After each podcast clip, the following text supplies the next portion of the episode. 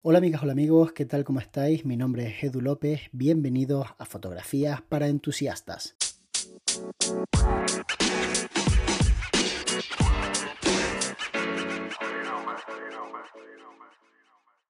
Hola Edu, aquí Pedro. Ya mandé una pregunta anteriormente, pero siempre está bien saber un poco más. Quería preguntarte acerca de cómo conseguir o cómo conseguir convertir la publicidad que haces en Instagram en clientes reales. Sé que hay que segmentar, obviamente, para tener un alcance totalmente objetivo y convertible. Pero a día de hoy, todas las veces que lo he intentado, no, la plataforma jamás me ha, me ha reportado los resultados que esperaba ni de lejos. A ver si me podías dar algún tip o alguna ayuda. Un saludo y muchas gracias. Hola, crack. La verdad es que es difícil responder a tu pregunta porque creo que nadie tiene realmente la respuesta. Lo que hacemos, la mayoría de quienes planteamos una estrategia en la que la publicidad pagada en Instagram es parte pues un poco de la clave de intentar generar ventas, es segmentar lo mejor posible y encontrar el mejor mensaje posible y ajustar el presupuesto que tenemos a los objetivos que nos estamos planteando. O dicho de otra forma, poner los pies en el suelo. Gastarte 5 euros no significa que de repente vayas a contratar una boda, porque si fuera tan fácil, todo el mundo estaría haciendo publicidad y entonces ya dejaría de ser efectivo. Creo que es importante entender que el beneficio que vamos a obtener tiene que estar un poco, pues, digamos, a la par de la inversión que vamos a realizar en anuncios. De tal forma que lo que os recomiendo es que os planteéis un presupuesto mensual que podáis destinar a anuncios y que vayáis haciendo vuestros propios experimentos para ver qué os funciona mejor y qué os funciona peor. Es interesante hacer una llamada a la acción para intentar tener algo de control sobre si la gente está interactuando con nuestro anuncio, más allá de lo que nos diga Instagram. Si por ejemplo el anuncio se basa en generar una venta directa, eh, lo normal es que no consigamos generar demasiadas porque no hemos trabajado a ese cliente. Imaginad que hacemos un anuncio en el que ponemos una fotografía muy bonita de un reportaje de boda y sencillamente ponemos contrata ahora tu boda y llévate una preboda de regalo, por ejemplo, ¿no? Estás haciendo pues una oferta puntual, lo estás haciendo bien porque la gente tiene que decidirse ahora, ¿no? Y bueno, pues de alguna manera eso es parte de lo que se suele eh, considerar una buena estrategia, el hecho de ponerle fecha de caducidad a la oferta para que la gente pues mueva el culo y haga lo que tú básicamente buscas. Pero claro, cuántas parejas viendo simplemente una fotografía de un anuncio de Instagram que encima está identificado como que es un anuncio, con lo cual, bueno, pues es peor, ¿no? Que, te recomiende a alguien a un fotógrafo que lo encuentres en un anuncio. ¿Cuántas personas van a hacer clic y van a contratar su boda? Pues yo creo que ninguna.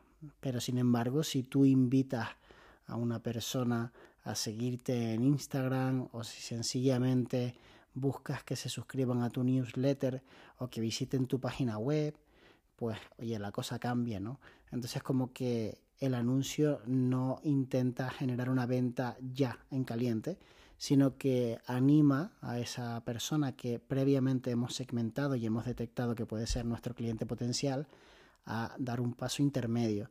Y ese paso intermedio hace que la relación resulte mucho más natural, hasta el punto incluso de que esa persona, cuando llega a contratarte, ni siquiera se acuerda de que el primer contacto fue a través de un anuncio de Instagram.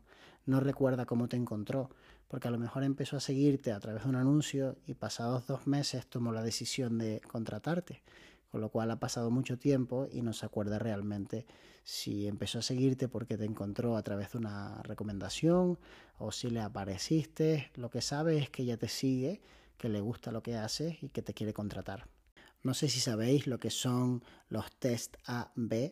Básicamente es una estrategia de marketing que se utiliza pues para intentar descifrar qué puede tener más interés para una persona y qué puede tener mejor respuesta siendo un anuncio, pues lo que sería el anuncio de control, o sea, el anuncio que hemos diseñado, y desarrollando una pequeña variante que vamos a hacer para poder ver si esa variante pues tiene mejor o peor estadística.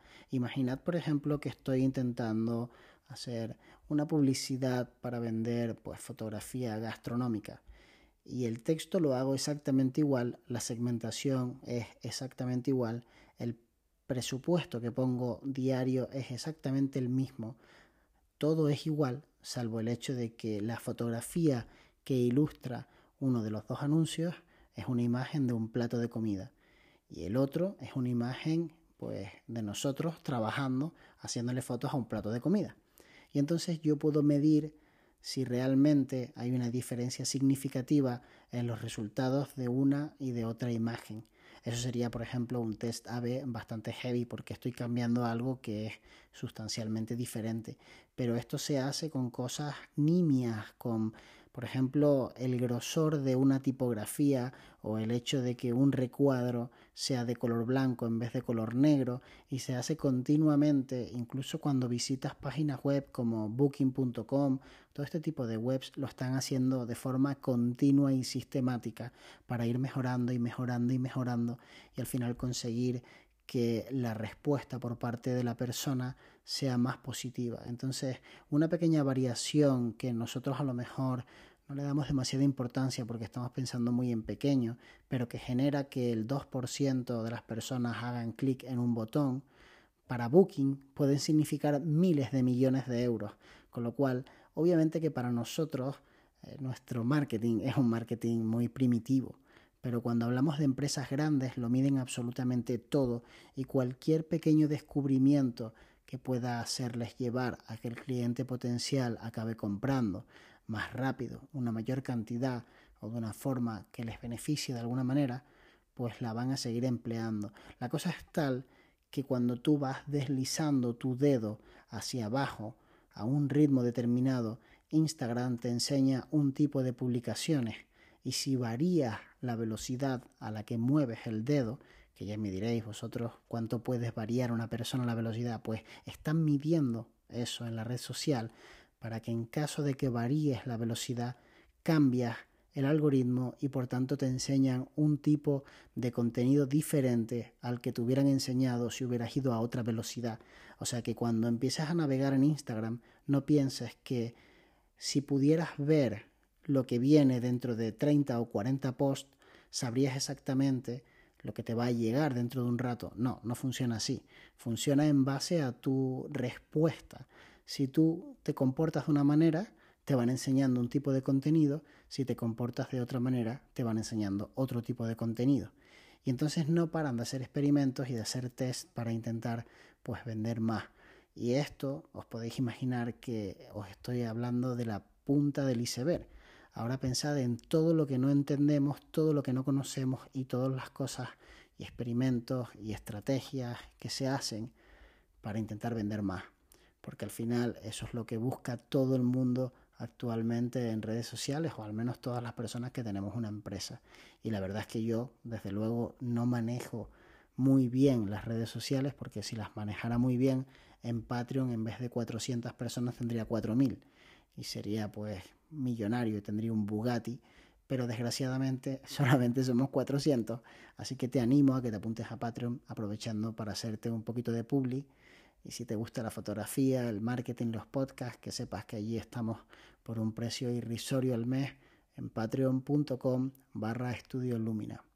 Espero que te haya gustado este podcast y por supuesto si quieres participar ni lo dudes, mándanos tu audio a podcast.estudiolumina.com con tu pregunta. Nos vemos muy pronto. De hecho, nos vemos mañana.